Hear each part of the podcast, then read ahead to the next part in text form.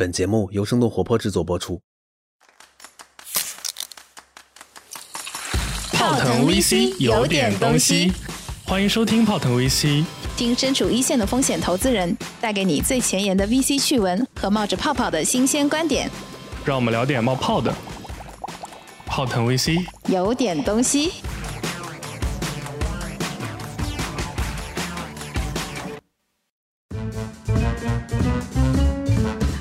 大家好，欢迎大家收听我们今天的泡腾 VC，我是长得好看了不起的吃喝玩乐投资人默默。Hello，大家好，我是喜欢幻想新技术遇上新模式产生新平台的 Ted，哎，Ted，我发现你这个贯口录了几次之后，越来越流畅了。而且越来越短了。对，我下次最后可能就会说我是喜欢幻想的 Ted 就可以了。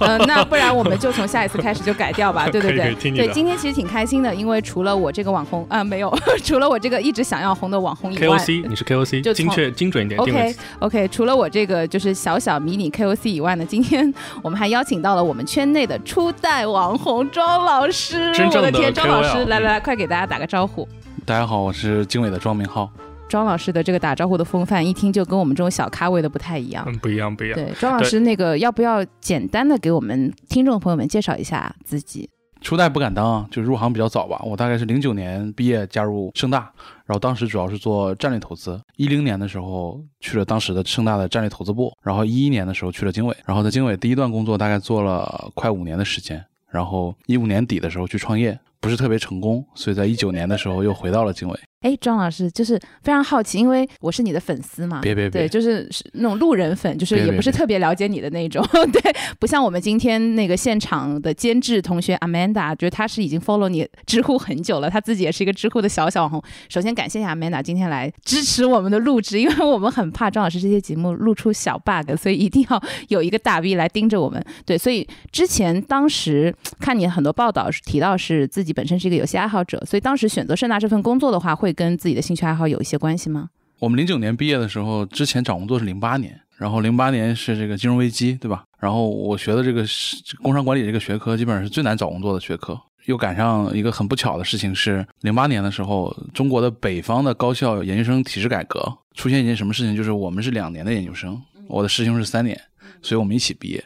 哇哦，千军万马过独木桥，对，基本上是这样。然后嗯当当时就找工作嘛，这个一心想进互联网公司，然后但是我们这个专业又很难，所以当时其实那么早的时候招这个管培这个岗位的，其实只有盛大，然后就盛大就要了我，我就来了。庄老师那个自我介绍跟我之前的有点异曲同工，有没有？就是我之前说 LVMH 要我，我就去了。就是像我们这种人生赢没有，对，就是当时反正我是觉得当时的整个中国互联网的状态跟今天确实不太一样，很多大学生也不太了解这个行业。东北地区只招了一个人，当时在盛大。哇，有点东西，对其实可以表示成东北地区只招了我一个人，很自信，对不对？对啊，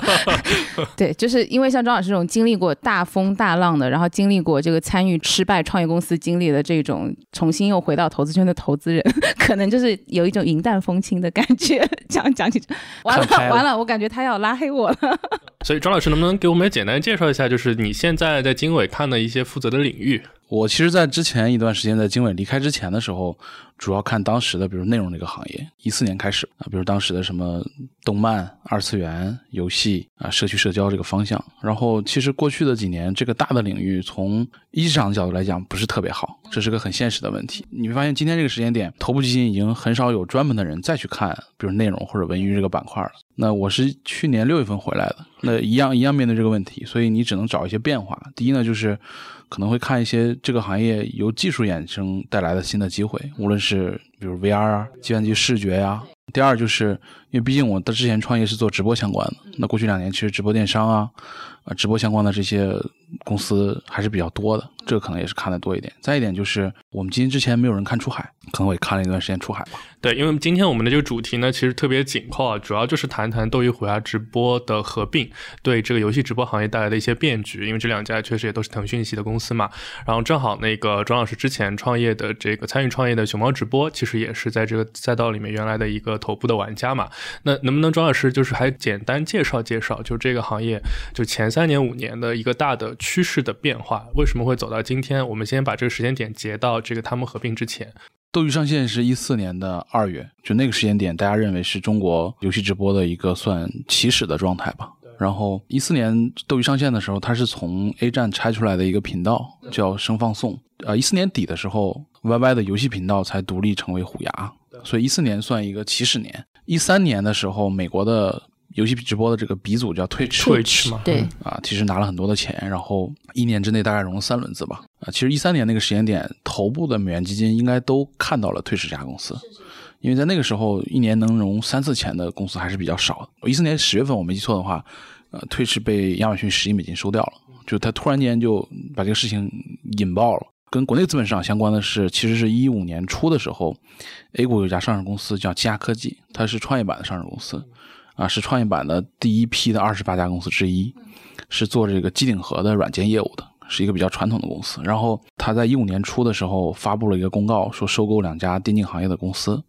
那从当时那个时点电竞行业的状态来看，他收购那家公司可能连三流都排不上。但是就因为这件事情，A 股跟电竞行业产生了关联，然后那家公司大概在三个月时间里面股价翻了三番吧。然后也是在那个时间点，A 股的二级市场，包括可能一级半市场的投资人们开始关注到这个行业。哎，这个其实我插一句，我们今天回来看直播电商这个事情的这个复盘，其实跟当时游戏直播平台也很像的，对就，是 A 股的某一家公司先去找了一些其实不是最一流的标的标的，然后也是引爆了二级市场。最后，包括其实我刚刚听我们从业经历也很像，就是今天你说很少有人看文娱和这个内容，其实我们电商也是比娱乐内容稍微晚了大概三年左右，但是也是一步步的，就是特别大的平台性机会特别少了，所以其实都是 不同的赛道，相同的故事，都是。周期性的嘛。嗯，对，都周期性的。我提一个小白问题啊，因为我自己不是那个最哈扣的游戏人群，我觉得可能大多数的女生都跟我是一样的。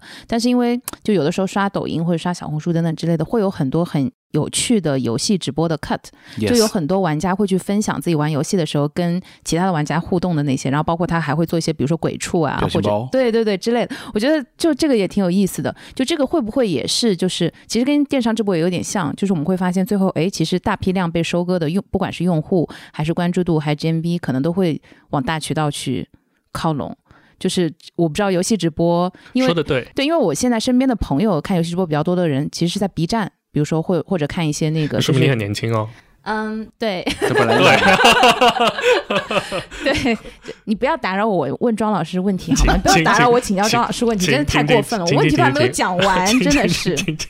对，所以就其实我很好奇，因为其实原来那几家游戏直播最火的时候，其实我身边那一些非常重度的游戏爱好者，他们真的是会每天花大量时间去观看的。但是对于我们这一些相对比较边缘的，就是更外延的人士，是很难进入到那个里面去。这个话题再衍生，就是它其实直接引申到了今天这个时间点，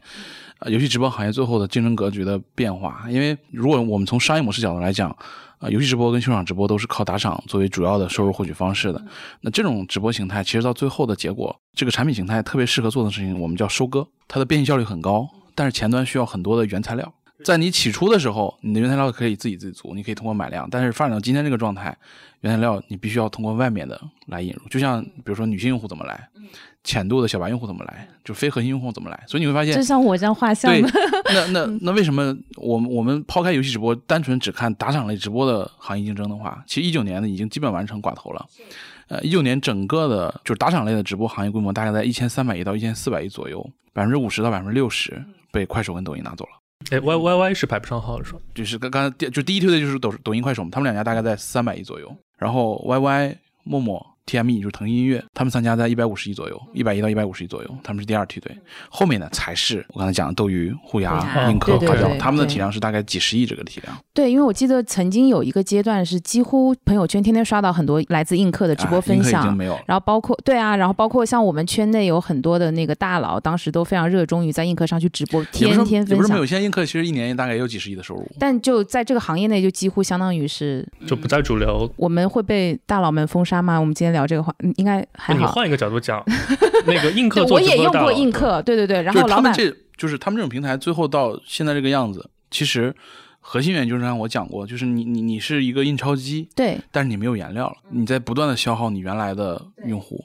那前端的用户和前端的原材料都被大的短视频已经垄平台跟内容断了，平台拿走了。其实对，就包括当时那个最早陌陌其实是很后面才开始做直播这件事情的，但他当他观察到这件事情之后，一个是陌陌股价其实涨得特别厉害那段时间，然后另外一个是它起量起得非常的快，因为它上面的优质供给和受众就是先自就是天的，它天生有一个原材料库嘛。对，是的。刚才我讲，嗯它天生有原材料库嘛。嗯那现在，呃，其实陌陌是我们的很重要的 portfolio，但陌陌最近一段时间股价不是特别理想，它现在大概只有呃四十几亿美金的市值，它巅峰大概有一百亿美金的市值。，嗯应该就是那个时候，对，为什么会嗯出现这样变化？原因就是因为它自己的原材料库被枯竭了？耗耗尽，被耗尽了。嗯，那新的原材料在哪儿？这是这也是他为什么会去收探探，甚至尝试各种各样新的类型上产品的原因。就他希望找到新的原材料，但是不容易。在今天这个时间点的整个的大的内容平台格局里面，诶最近探探也开始做直播了，就一样的嘛，就是印钞，这是印钞机啊，对这是印钞机啊，Blue 也在做直播，对，都一样，都一样就是直播已经被证明是一个特别好的收入获取的方式，但是它确实有一定消耗的这个感觉，因为就像这个有点像中国游戏行业另外一个细分行业，就是网页游戏这个行业。就网页游戏其实现在已经逐年在萎缩了，已经不太会有人太多的人再去玩网页，网页游戏变成了一种完全意义上的收割的事情了。它就是不断的去那些用户榨取它的价值。这个行业刚刚起来的时候发展也很快，然后长得很大，然后下来。这个纯打赏类直播跟网游戏非常的像，就它对用户的其实是有一定消耗的，就是伤害甚至有点有点过，但消耗肯定是有的。这个事情像，因为庄老师您既是用户，然后又是投资人嘛，然后又是从业者，对，因为我觉得你看这个问题的角度肯定是会有很多立场的。从用户的角度，因为我没有办法感觉到那个用户的体感，对，会有什么变化吗？为什么直播你愿意为一个直播付钱？这是一个最最核心的理由，就是直播这个形态相对于传统的我们去看一个片子或听一首歌，最大的区别在于它是双向的，就是你的动作本身对方的那个人会接收到，同时他会给你反馈。这有点像，比如说我们去线下的酒吧或者 KTV 喝酒，我们会愿意给台上唱歌的那个女孩子送一朵花，感谢庄哥送的六六六朵玫瑰。这个 逻辑是一样的。那你说那朵花，那朵花值那么多钱吗？那朵花不可能值那么多钱的。那那为什么要花那么多钱买一朵花来去送给她？你无非只是找就内心心心理上的一种对吧快感，甚至同时在场的所有人的掌声跟喝彩声也是你这种快感的一部分。所以呃直播直播间也一样，就是你为什么要送礼物？第一，主播会对你表示感谢；第二，你是参与；第三，没有送礼物的人会给你同样的反馈。它就是一种我们叫心流吧。这种状态。然后，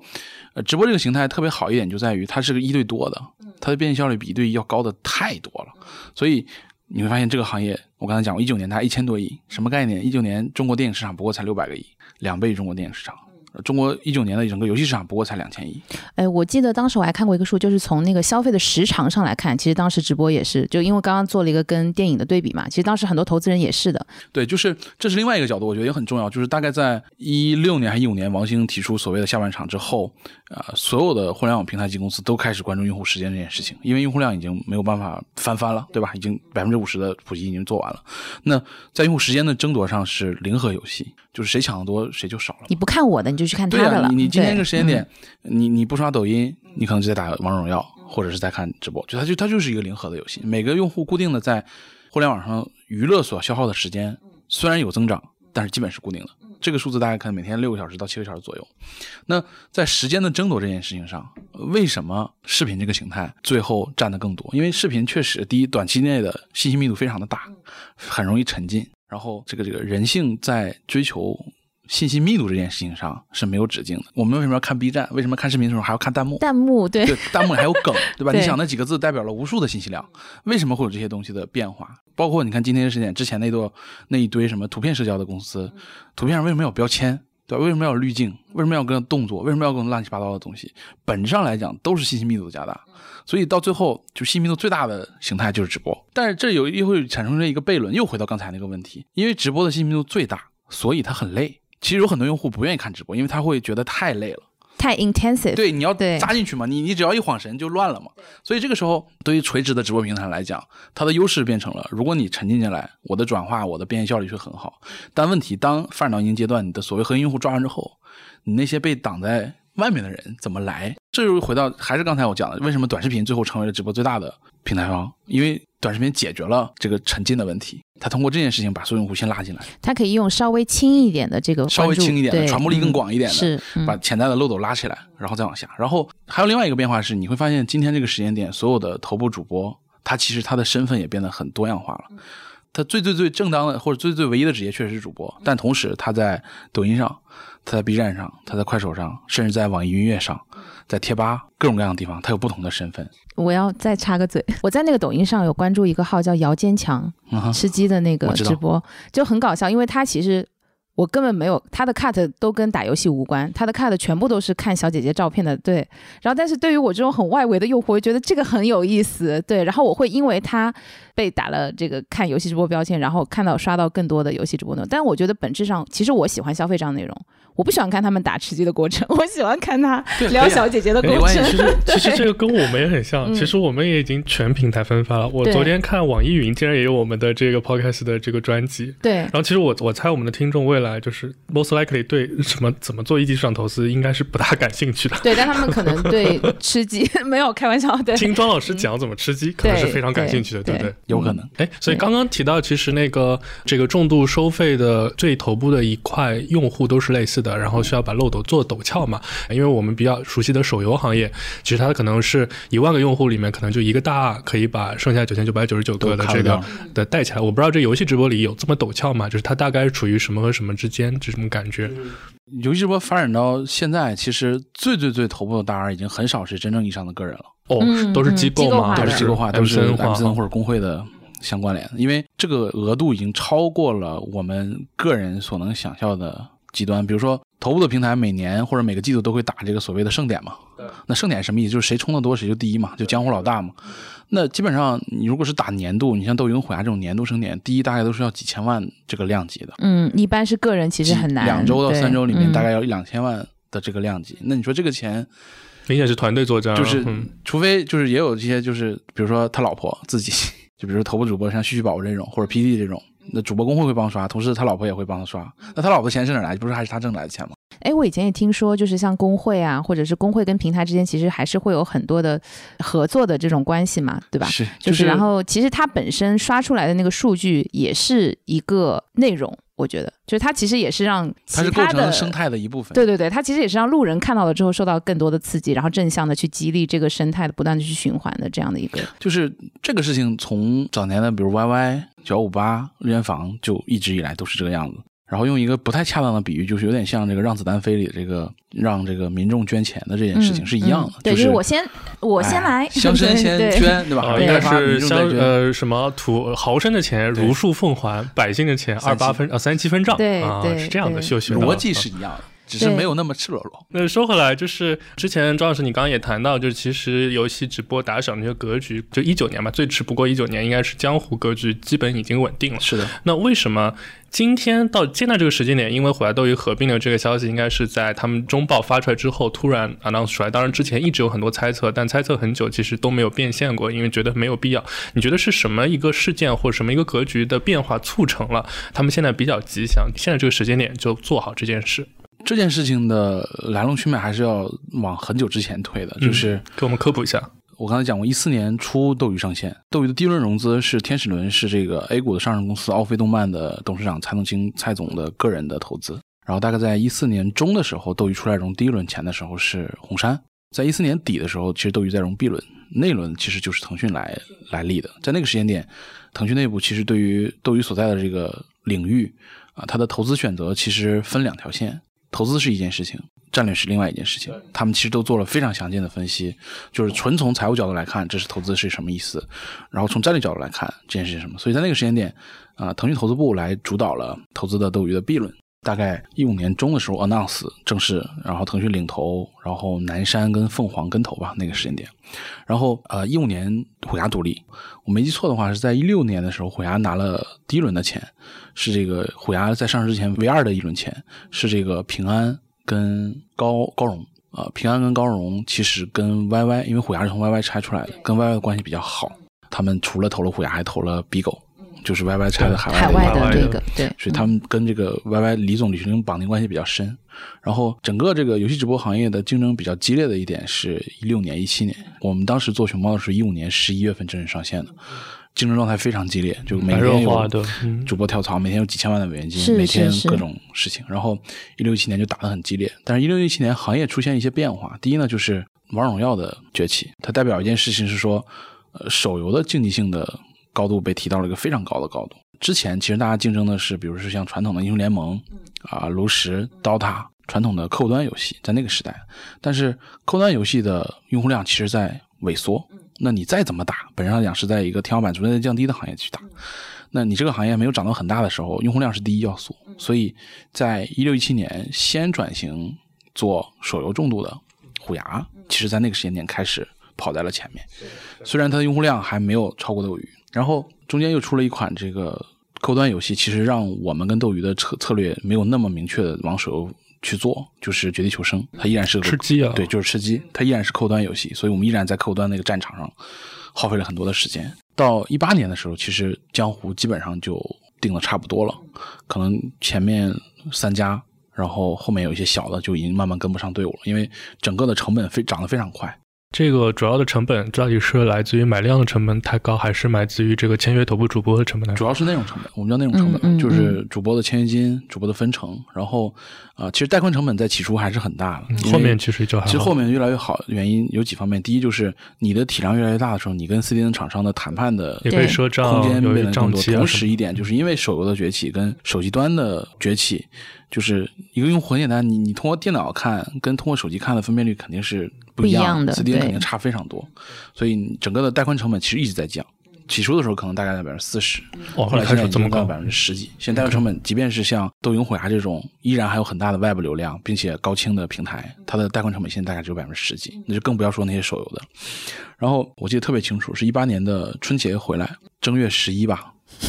的晚上，很重要的时间点哦。对一八年的开始讲心理师了来来一杯来一杯酒。刚刚庄老师推了一下眼镜，对，注意了这个细节。我们这个播客宛如直播一样，真的厉害。一会儿上集是什么汗毛汗毛竖起来这个是推了推眼镜，对，请继续。泛红出现这样眶。一件事，第一嗯呢，就是起初这个一四年、一五年斗鱼融资的时候是人民币结构，因为那个时候 A 股很好，是乐视也很好，对对对简单讲对吧？大家都记得六千点，然后乐视很好，所以它那个时候有很多这个拆 VIE 回来的公司，包括很多头部的美元基金融到非常大的人民币基金。但是进入到一七年之后，行业变得瞬间转化，嗯过山车嘛，嗯对，然后 A 股对于内容、文娱整个大的板块有非常大的抵触的情绪，对吧？不允许跨界并购，不允许上市，对吧？不允许游戏公司上市。对，因为这个是当时我记得非常明显，因为太多的上市公司去收那种微信号之类的，乱七八糟的视频，对吧？前天说刚刚讲奥飞，其实当时那个有一段时间是真的是非常火的，嗯，包括综艺啊、影视剧啊这些一大块。收各种明星的经纪公司，吧？对是的是的是的把明星的片酬跟这个经纪约绑到上市公司里面，对吧？换个几十倍的这个 P。话题我感觉我们不能再展开了，毕竟我们是一档小节目。好，我们嗯说回来，说继续会讲这件事情因为就是头部那两家公司，斗云虎牙在大概一七年开始做商业化，一八年其实已经有成规模的收入了，在那个时间点开始面临要上市的选择，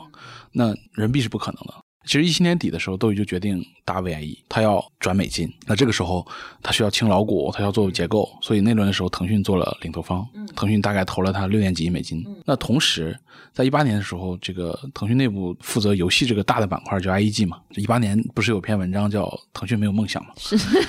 这个潘乱潘总写的对吧？然后腾讯在一八年不是做了一次组织架构调整嘛？那次组织架构调整当中，很大的一个部分就是说，把一些内容项，尤其是社交，然后什么浏览器、新闻，成立了一个新的部门，叫 PCG 嘛，就是内容事业部嘛，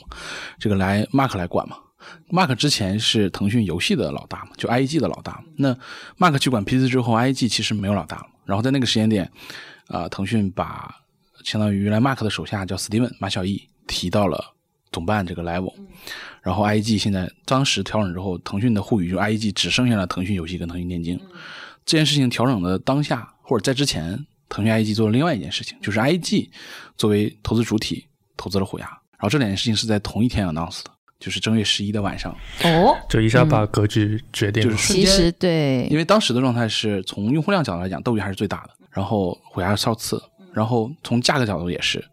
呃腾讯参与斗鱼那轮大 VIE 是二十五亿美金的估值，他投资虎牙的所谓 Pre IPO 这一轮大概只有十三点三亿美金的估值，然后他投了虎牙百分之三十多，大概放了五亿多美金吧，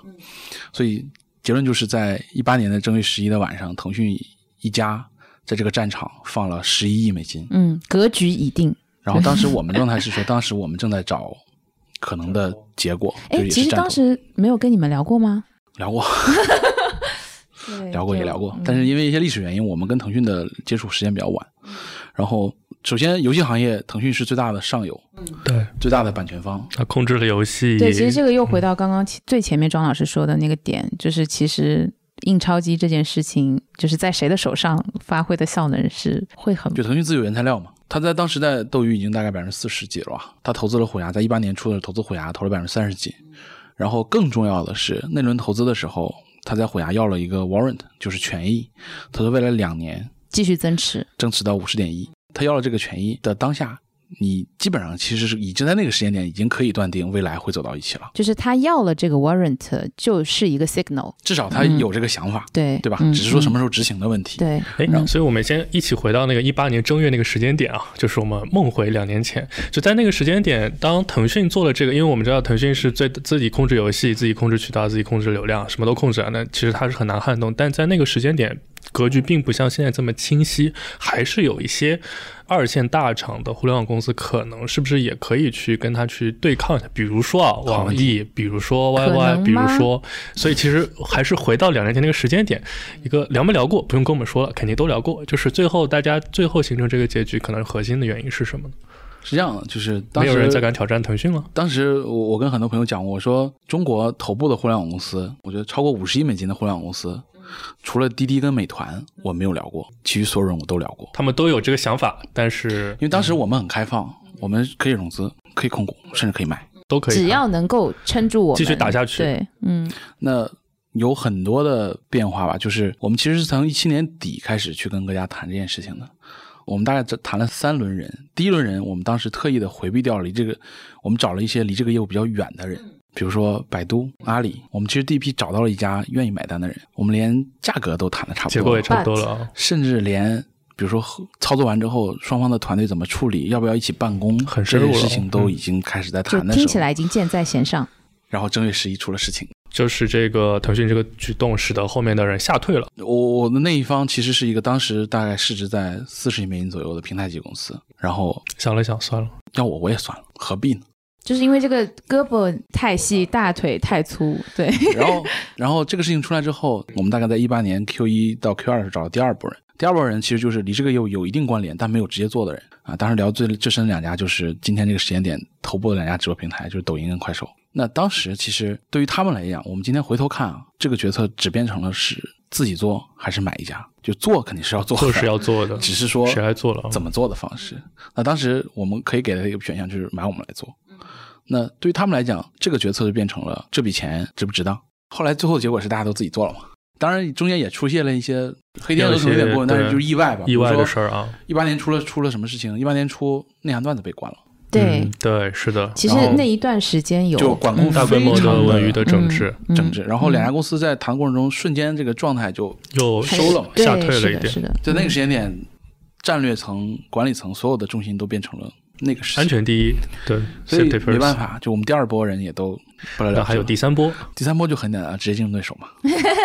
对吧？就找竞争对手谈嘛。但是当时又又出现了一些问题，就是虎牙在拿完腾讯那个钱之后，就马上就上市了嘛。当时有视频三傻，就是上刚刚上市的虎牙、B 站跟爱奇艺，跟不要钱一样在疯涨。虎牙上市当天是二十四亿美金，他在路演的时候，大概有些人只报十几亿美金，对的，他应该是第一家上市直播对然后对吧？嗯，他上去就是二十四亿美金，然后他就再也没有低于这个数字了。他大概只有不到二十个交易日就到了一百亿美金。什么概念？就是我去跟虎牙聊这个事情的时候，比如说第二天早上十点开会，开会之前我要看一下前天晚上虎牙的股价，因为会直接影响对面人的心态跟对方一直在膨胀，这个跟时间赛跑。其实当时那个点是因为他第一家上了，其实使得斗鱼都很紧张。我记得很长一段时间，因为他虽然斗鱼是行业格局第一，但是人家架不住人家上的早，这个股而且还价表现很吓人。斗鱼是先盈利的，呃，不，虎牙是先盈利的，对的，是的，斗鱼还在烧钱，所以当时斗鱼的变成了当时是想一八年的六三零在香港交表的，因为虎牙在美国嘛，他想去香港，因为腾讯在香港，但是因为各种原因没有交上，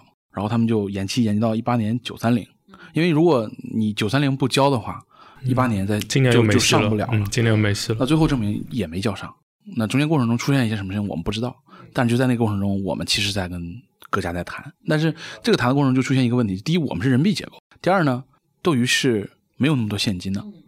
所以如果他要跟我们合并，他必须要改股份结构，要涉及到换股，那这个事情就影又响影响他他上市的对进度。就他当时的 priority 其实是他自己要赶紧要上，他的第一其实还是自己顾不上其他的东西，所以嗯这个事情又不了了之了。对，然后最后的结果就是一九年斗鱼才上市，而且也是去的美国，在香港就不去了。对，所以在那个时间点，江湖我们熊猫结束是一九年三月，我离开其实是一八年十一月。啊，我要哭了，对，所以 好心酸。江湖格局其实在那个时间点基本上已经定了，但那个时间点又出现一些变化，就是短视频开始崛起了，一八年底，但是大家没有意识到会长到这个样子。不过其实没开弓没有回回头见了。如果当时如果再多一段时间去打打短视频的赛场，可能还有一点点机会。谁知道呢？哎，我不知道，就是庄老师，你在任何其他的、呃那有有讲个平台过这些有讲过这个林军的新沸腾十五年里会有一章讲这个，我们上了没有？还没有。他的知识星球里有。哇塞，那我们是，独家！那我们的标题可能要改改，就是独家放送，有没有？震惊震惊，震撼震惊！对，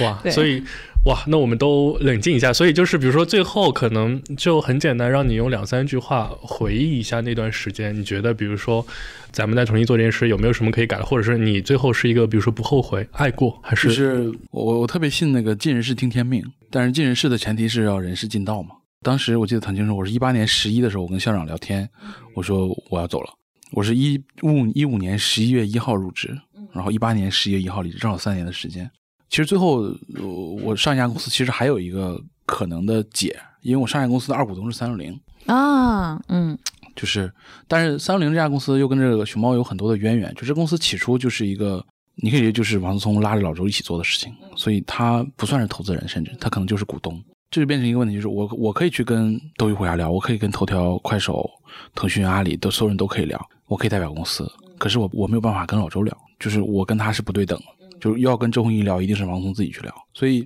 我跟他讲，我说最后就这一条路了。我离开，我也没有跟任何人讲，呃员工也不知道。其实，因为如果一旦公开，也是不好的事情。对，因为我们其实也是后面才一九年三月份慢慢意识到，一九三一九年三月份嗯嗯结新闻出来之后，对才才知道。是的，你会发现今天这个时间点验证我一句话是说，真的除了滴滴跟美团，所有人都在做直播，嗯，所有人。是。其实美美团也在做，对，连美团都在做了，连美团都在做了。对，当年其实真的我能想到的所有的合作方都聊过。直播这个行业，尤其是偏这个，我们不算直播电商，只做这个纯靠虚拟物品直播的这个这个行业，甚至把所有的这些都算出来。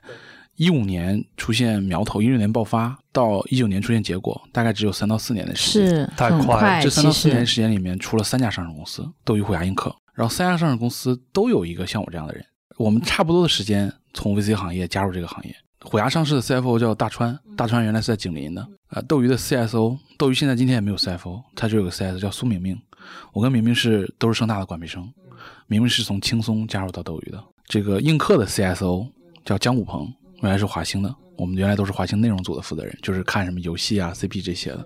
大家都是在差不多一五年左右那个时间点加入这个行业的，然后最后出现结果，那就是四分之三的成功率，对吧？我是那个四分之一。这个 odd 其实算算看，对对那那从你说庄哥别难过那不，人生没走完还有机会。对冲我我的意思是说，向天再借五百年，不是我的意思是说，一个对吧？一油腻了，太油腻了，太油腻了，太油腻了。我我我的意思是说，如果重新再来一遍，对吧？你面临一个选择是有不后悔还七十五概率的嗯能够赢的概率，并且又是适合你的，你一直在看这个行业，又很了解，你又很喜欢。如果再来一遍，你还是会这么选吗？对，就其实我觉得这样的机会是很，哎，我鸡皮疙瘩又起来，对不起，我就是太爱起鸡皮疙瘩，就是前面你我想好，就是你每次说这句话，我们就找一一块鸡皮疙瘩的照片。你说鸡皮疙瘩起来，那个就是鸡皮疙瘩起来。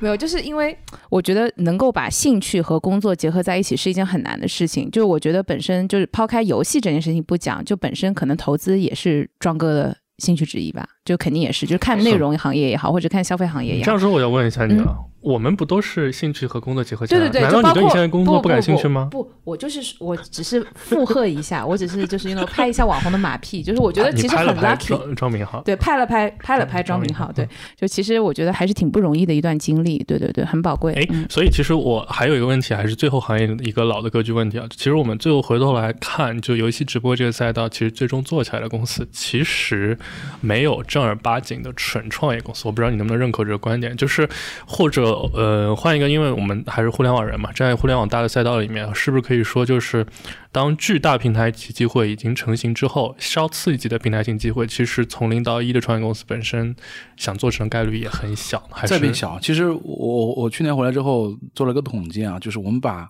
零九到一年左右到二零年今天，我们把所有超过三十亿美金的一级市场的公司跟二级市场的公司、互联网平台级的公司全部拉出来，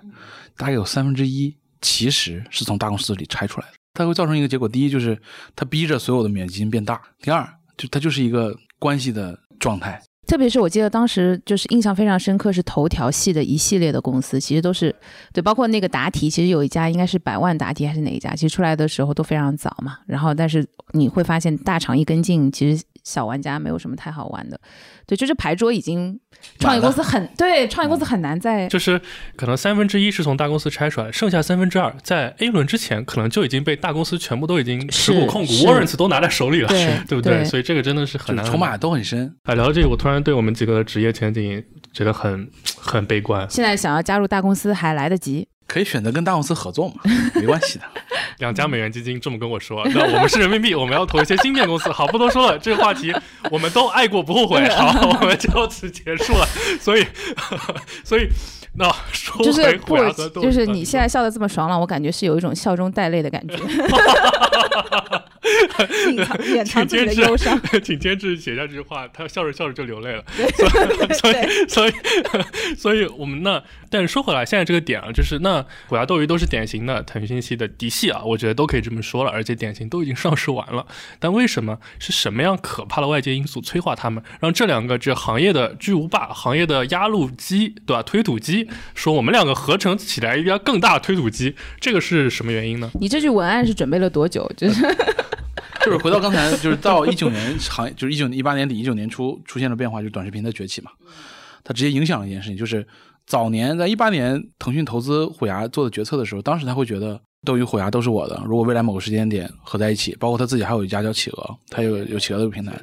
他可能又变成一个新的一个甜蜜 mega，对，一个新的阅文，或者新的阅文是一样的。嗯对，但是突然间短视频的崛起，把他所有的节节奏全部打乱了。就是过去两年，就腾讯跟头条之间的这个竞争，对吧？非常非常激烈。再一点就是因为刚才我讲的原因，就是你的原材料开始变得被别人拿走了，就你的关注度、你的时间是在那边了。那你光有个印钞机，变得就很尴尬了。对，虽然他自己也有一些原材料。我刚才讲过，一八年二月底，腾讯投了虎牙，要了 warrant，未来两年，正好到二零年二月到三月的时候，那个 warrant 可以执行了。然后出来什么事情呢？美股的熔断，然后呢，虎牙的股价非常低，所以纯从此时从不超，对纯从财务角度来讲，未来不太可能比这个价格更低了。虎牙那时候才三十几亿美，现在虎牙已经六十亿美金，这才过了多久？就顺势而为。对呀，对就是嗯这只是第一步嘛。那然后就你看过去的六个月时间里面，几乎每个月都会有新闻说他们俩要合并。对，一直炒冷饭，炒啊炒啊炒。跟月经贴一样，对吧？一直那确实这是人之常情，只是说大家在等一个什么样的机会或者什么样的内部。我我从我的角度来讲，不合放在这儿也 OK，也没什么，合也可以。我觉得另外一个角度就是说，内部有没有人跳出来说我要去当董事长？嗯，去担任这个事事情，对如，果有，可能瞬间就瞬间就动了。就是这个从操作角度来讲没有任何难度。他在虎牙已经百分之五十点一的决策权，那斗鱼那边腾讯大股东，而且斗鱼的管理层非常听腾讯的话，就他随时想动就可以动，只说有没有一个时间点或者一个什么样的人或者什么事件。庄老师能不能简单给我们介绍一下这个交易的结构 structure，现在就是初步的这个方案是说换股是以虎牙为主体，也就是说虎牙会把无论是新发股份还是什么方式把斗鱼的股份换成虎牙的股份，可能未来的公司主体是虎牙的这个上市公司主体，但是呢，就是这并不代表团队层面是虎牙的胜利。另外一个角度来讲，我们还是看虎牙这公司的起初，虎牙公司起初是 YY 拆出来的。他在第二轮拿腾讯钱的时候啊，其实当年这个李学忠李总上来过一次 GGV 的 Podcast，在那个时候，他大概一八年的时候就说这件事情未来一定是要给腾讯的。哇哦，哇，鸡皮疙瘩起来了。对，庄老师，你今天会在我们这边讲什么？就是 forecast 吗这？这这都是这都是 一定要说，对对，这都是公开公开信息啊。然后，所以在那个时间点，这件事情已经决定了。然后呢，因为虎牙是从 YY 拆出来的，其实大股东在之前是 YY，管理层的股份非常少，其实会更像职业经理人操对操作完，种可能 CEO 股份只有几个点，甚至小于五个。最后合并，哪怕是一比一点几合并，因为现在这个价格没有最后定，那边的 CEO 有百分之十几、二十几，那你说最后谁来当？就其实动力是完全不一样的。而且这个交易结嗯构里面有一个很特殊，就是腾讯为了这个交易结构的顺利实施，它之前刚才讲那个 Warren，他只收了大概十几个点，达到了决策权的五十点一，但真正的股份只有百分之三十几。这也是然后他为了这次次方案的这个这个实施，他又加码，我真正把股份买到五十点一，这个股份从哪儿买？就从 YY 手里买，就是李云林早就要退了。然后同时他又从 CEO 手里买了一点股份，啊，那其实这个导个人开销这个向非常动作已经明显了，非常清楚的告诉大家，劳伦是对吧是是，嗯，所以可能未来应该是斗鱼的核心管理团队来负责明白这个事情。当然，可能腾讯会有一个类似董事长的存在，现在有没有这个 timetable？就两家公司最终实质性的这个完成 merge？大概还不知道，还不知道。哎，其实我听庄老师讲，我有一个感觉，就我们两个之前的几期节目太格局太小了，都讲些花好月好的东西。听庄老师一讲，感觉有种激荡三十年互联网这个大战场的感觉，有没有？就是感觉庄老师这样一讲，我们这个播客的名字就得改，就要变了，就，变成互。联网，对，激激荡互联网什么一百年，就是要改成这个。神炮的我的人一听就感觉格局很小，就小家子气。之前不是那个嗯林军写过一本那个激荡十年，激荡三十年还是激荡十年？对，他从去年开始在写新的激荡十五年，应该快，今年应该发了快。我们争取下，在他发之前，我们先把这个我们这个播客也做的激荡一点，好不好？做的激荡激。荡一点，嗯。就是我虽然今天我们听起来语气很平静，但我说实话，我坐在对面，就是看着庄老师这一张饱经沧桑，没有啦，没有啦，这样很可爱的，长得像熊猫一样的脸，对，然后我就就是其实很感慨，不是，我要跟嗯大家解释一下，就是陈总呢，之前对我的形象一直是高贵冷艳世人的。今天我第一次看到他有真正有喜欢的这个头部的这个网红出现，他是这个有点的表情是不一样的，有点小女子态，真很不一样。包括以前什么就哈哈哈乱笑，就今天一次都没娇柔今天一次都没有娇柔造作笑过。就是我有种母爱要泛滥的感觉，你知道，就是我会觉得很很不容易，因为我相信其实真的是我们其实也会，我不知道你有没有收到过邀请，就是比如说有一些创业公司，然后他可能会邀请你去加入到，因为就可能大家的能力是会有一些互补，就是可能业务上我们不太行，对不对对？但是当然庄老师，因为他毕竟是行业资深 KOL，就是他跟我们不一样，对。但是你其实是会挺纠结的，我就是这是们一个也不敢去，怕去了做不好。对，怕去了做不好，就是反而就是嗯对方在自己在而且对我也没有方心目中白月光的而且形象而。且我们也没有能力去去约 BAT 的，你也是啊你 AT 什么人过来，跟我聊一下，就是刚刚庄老师说，就是努力过，对不对？尝试过，像我们是就根本没有办法去做这些试都不，敢努力就能力对。对鹌鹑一样。就是，所以我觉得就好感慨哦，就是嗯，好有一点不多说了，待会儿吃饭的时候我们好好再问问庄老师。但是呢，庄老师现在孩子也在外面等着了，我们也不要再不要再 过多的延展。没关系，没关系。所以这个我其实还有一些具体的问题，我就觉得其实我觉得大家都会感兴趣，特别是互联网人啊。第一个呢，其实我还是想问问，就是因为中国跟美国一个特别不同的点，就在于就是中国其实没有真正的反垄断法，或者在某种意义上，就是因为互联网是一个很新生的事物，相对来说，对我们的这个社会运行架构来说，所以其实在这一块都没有这样。就包括其实坦率来讲，我们 AT 很多的行为可能在国外是完全没办法被允许，在国内可能就很舒服。所以其实我不知道，比如说就以这个我们有还是回到游戏直播这个赛场而言啊，可能就是还是麻烦庄老师跟我们讲讲，第一个就是斗鱼虎牙合并之后，大概这个游戏直播的这个大的行业格局可能是怎么样，是三分天下还是怎么样？第二个就是就是像反垄断或者垄断的这么厉害的这种赛道，长期来说会不会对整个行业有什么就是负面的影响或者杀伤，还是怎么样？就是会不会损伤这种消费者的一些利益之类的？理解，就是我按我的说法是从大概一五年开始到可能到二零年初这个时间，或到一九年算游游戏直播的一点零这个年代。一点零年代是几个小朋友们自己在玩，在一个很窄义范围内的游戏直播市场在打，然后打完最后的结果跑出来一家到两家合在一起，然后突然间面前一道新的大门在那里，然后你一进去一看，哇，是一个新的更大的战场，战场里面家伙都是一百亿、两百亿甚至五百亿美金其实跟打游戏一样，就是你过了一关之后，一看，嗯，发现 BOSS 更强了，几百亿美金的对，大家伙们，氪金玩家了，然后对嗯，你虽然有一技之长，跟一些经验，但是你会发现战场的格局完全变化了，呃，战略战层全部都不一样，就按王兴说法，这就是场无限游戏，对绝对无限。无限游戏这场打完还会有下面的，永远打不完。嗯，这个这个啊，这个 B 站的陈瑞瑞总在去年接受采访的，他说过，他说未来三年中国的偏内容类的平台级公司，一百亿美金是水位，就是小一百亿美金，连上台都上不了。就看牌都看不了。哇，这个水位真的很高，因为其实美股的中概股公司满足一百亿的根本就没几家，YY 就很勉强的。嗯对然后，就 B 站是按照自己的那个 benchmark 来划的，对。然后你看，所以你看今年 B 站就大概原对因上了，是的。哎，等一下，等一下，我们嗯。这档节目最后是要分发到 B 站吗？还是？我们切片可能会分发到 B 站，B 站非常优秀的公司，对 会给我们加 B 嘛，就会给我们这对号加非常尊。重。对，好，继续。然后这个你看哎，那喜马拉雅就不行了，喜马拉雅没有一百亿。哎哎不一定哦都是好公司谁知道？谁知道啊？谁知道呢？啊，继续继续？。然后嗯斗鱼跟虎牙在上市之初可能都是二三十亿美金这个体量，然后股价经历过可能波动，对吧？最后大概在稳定在四五十亿、五十六十亿这个样子。对，那纯从一个这个角度来看，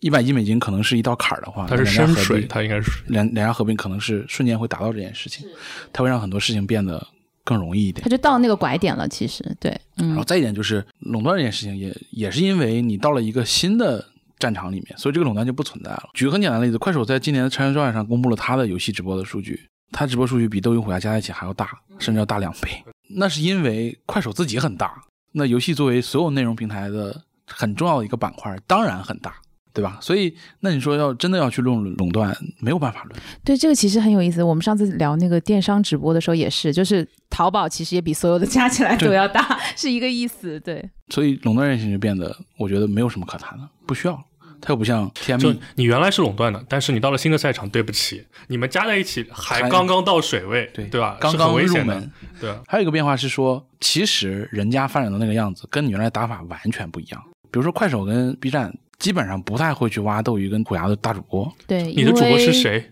不重要，我自己长出来 UGC 好棒啊，对不对？嗯是。量又大。对，毕竟像庄老师这样跨平台的网红是非常少见的嘛，就是头部网红，就是其实游戏主播也是这样的嘛。对，嗯，是的，嗯所以你会发现各家的用户的构成、年龄、倾向、城市、喜好状态、游戏深入程度完全不一样，因为中国有那么多用户呢。所以大胆预测一下，你觉得斗鱼虎牙合并之后，他们就在这个牌桌上有没有可能成为最终成为第一呢？五年、十年之后，我们来看，就因为我们脑子里能想到的就是合并之后，可能比如说带宽成本或主播签约成本自然而然会下降，包括有一些冗余人员能裁掉。但我感觉这可能不是最重要的因素。对觉得他们合并之后，可能是不是还要考验管理层这个操盘的能力？就是我觉得就要创新吧，就是原来的打法跟原来的优先级跟侧重已经不重要了。过去的几个季度里面，这俩公司的创始人基本都在为收入跟利润在扛着，因为这是唯一影响股价的因素。当合了之后，这件事情已经不那么重要的时候，你是不是要就跟今天这个时间，我们去看 B 站每个季度的那个分析师会议一样，就是瑞总已经一再强调就是用户量，就是破圈这些事情，因为收入跟利润不重要。未来能不能斗鱼、虎牙合并之后的公司也来做这件事情呢？我们不知道，不好说。但你不做这个事情，你一直偏安于你的点用户的话，肯定是不行的。毕竟游戏直播只是直播内容的的一一个部一部分，对，虽然它很重要，但是如果没有更前道的流量的话，其实是会遇到比较明显的瓶颈。所以你看，其实我们把所有的直播公司全部拉出来啊，我我把抖音跟快手都算的话啊，抖音、快手、腾讯音乐、YY、陌陌，然后斗鱼、虎牙、映客，我为什么会这么排？就原材料越多的人排在前面，或者其他什么东西，就是你抖音跟快手有持续不断的原材料的前端的漏斗，YY 也开始有了，它有海外的 B 狗的这个故事。对对对陌陌其实原来也有，就是它自己原来的社交，但它这个东西已经洗完了。TME 也有，TME 也排在很前面，因为它有音乐的这个是的是是巨大的这个这个东西。那你看后面这些人，我们如果定义的话，他们叫垂直的直播平台，对，垂直就代表着嗯它的这个东西做不大它是没有那个漏斗。而且它永远被挤压。我们原来就是在互联网木头两旺的时候，就会觉得，哎呀，有流量红利，流量红利，我们要花很多钱才嘛，其实已经是一个很重的成本，对吧？对创业公司来说，但到今天这个时点，会发现。流量红利没有了，进入存量博弈之后，竟然是有流量的那方的优势更大。之前提到，其实各家游戏直播平台他们的用户画像竟然重合度是很低的。其实我觉得这个现象在互联网打到今天还是挺难出现，就是说我们头部的平台竟然用户画像都不太重合，就因为现在游戏直播收回来，基本上未来就是三家鼎立嘛，可能就是 B 站长期会比较好，然后这个嗯、斗鱼和虎牙合并之后的主题比较好，然后还有一个可能是抖音，对不对？呃，还有一个快手，就首先能大概给大家讲一下它这个用户画像大概是有什么区别度，然后为什么会出现这个问题，然后长期它应该是一个趋同，还是大家还是和把自己的主阵地能能维护的比较好？斗鱼跟虎牙就是它的起初是核心向的游戏用户，就是比如资深的电竞的玩家，看比赛有比较多的习惯，就是是这样的。然后快手是因为它的这个手游的崛起，尤其是它上面的《绝地求生》《王者荣耀》啊，和平精英啊，和平精英、王者荣耀的用户会比较多一点，然后年龄会稍微小一点，会下沉一点。B 站的用户主要来自于他原来的看视频的这波用户嘛，可能一二线城市稍微重一点，年龄也比较小，然后看直播的习惯可能没有被养成，然后这个可能会导致他们之间的这个区别。然后，啊、其实抖音的话，抖音现在的问题在于，就游戏直播这个战场的前缀是游戏，又考虑到头条跟腾讯的关系，所以他拿不到游戏的版权，这是一个核心的原因。所以他的游戏直播从它体系内来讲，我觉得优先级不高，或者说另外一个角度来讲，对于字节跳动这家公司来讲，游戏做游戏的优先级要比做游戏直播高。嗯，先有源头才有，它有上游才有后面的事情。是是，所以反过来讲，如果头条的自研游戏能够有一款用户量很大的偏竞技类的游戏在自己手里，那它的游戏直播马上也就变成了很重要的一个玩家。他现在只能蹲着。其实我的大部分原来的同事都分散在这家公司里面。你说哪家会有绝对的好或不好，我也不敢说。我觉得都挺好的。对，所以我们现在可不可以邀请这个庄老师大胆为我们畅想一下，这两家公司合并之后会叫什么名字？我想让它叫豆芽，豆芽，豆芽。粉丝叫豆芽菜。对，没有开玩笑，庄老师来。呃，我们回头去看那个，比如优酷跟土豆合并，还叫优酷，对吧对这是一种选择又叫优豆，啊。它没有，它没有叫优豆，对吧？对，嗯，美团跟点评合并，新美大，哎，它叫新美大。但现在又变成美团了，基本上。对然后很有可能就是，比如说未来在某在合并的起初，应该还是会叫虎牙了。我觉得，其实未来会叫一个什么名字？我觉得很有可能会像音乐一样，它会把所有两家的名字都引掉，它变成叫腾讯直播集团之类的，有可能连土，嗯或者腾讯游戏直播之类的。可能有几类嘛，一类就像庄老师说的，就是我们就叫叉叉叉集团，对吧？第二类呢，就是把这两家的名字排列组合一下，就刚刚的豆芽或者什么虎鱼或者什么虎豆，还有什么还有什么组合？对，豆虎，对吧？还还有一类是可能完全不相关的，我们要随便给它起一个叫什么？就其实我还有个庄老师其实启发了我，有可能他们未来会有更前道的流量去收购的时候，它会有一个新的产品出来，有可能有可能是完全不一样的一个东西了。可能就叫豆豆虎虎，什么完全不相来，这个还是在框架里可能。叫泡腾啊，我没有开玩笑，叫泡泡，叫泡泡。腾，对不对？泡？泡已经有了，对对对，啊嗯。有点东西。今天真的非常感谢庄老师来参加我们的节目，然后多谢多谢。是 so far 我们节目请到的最大咖位的嘉宾，对对对，最专业的真的真的最专业的，嗯。然后 respect respect 对尊重。各位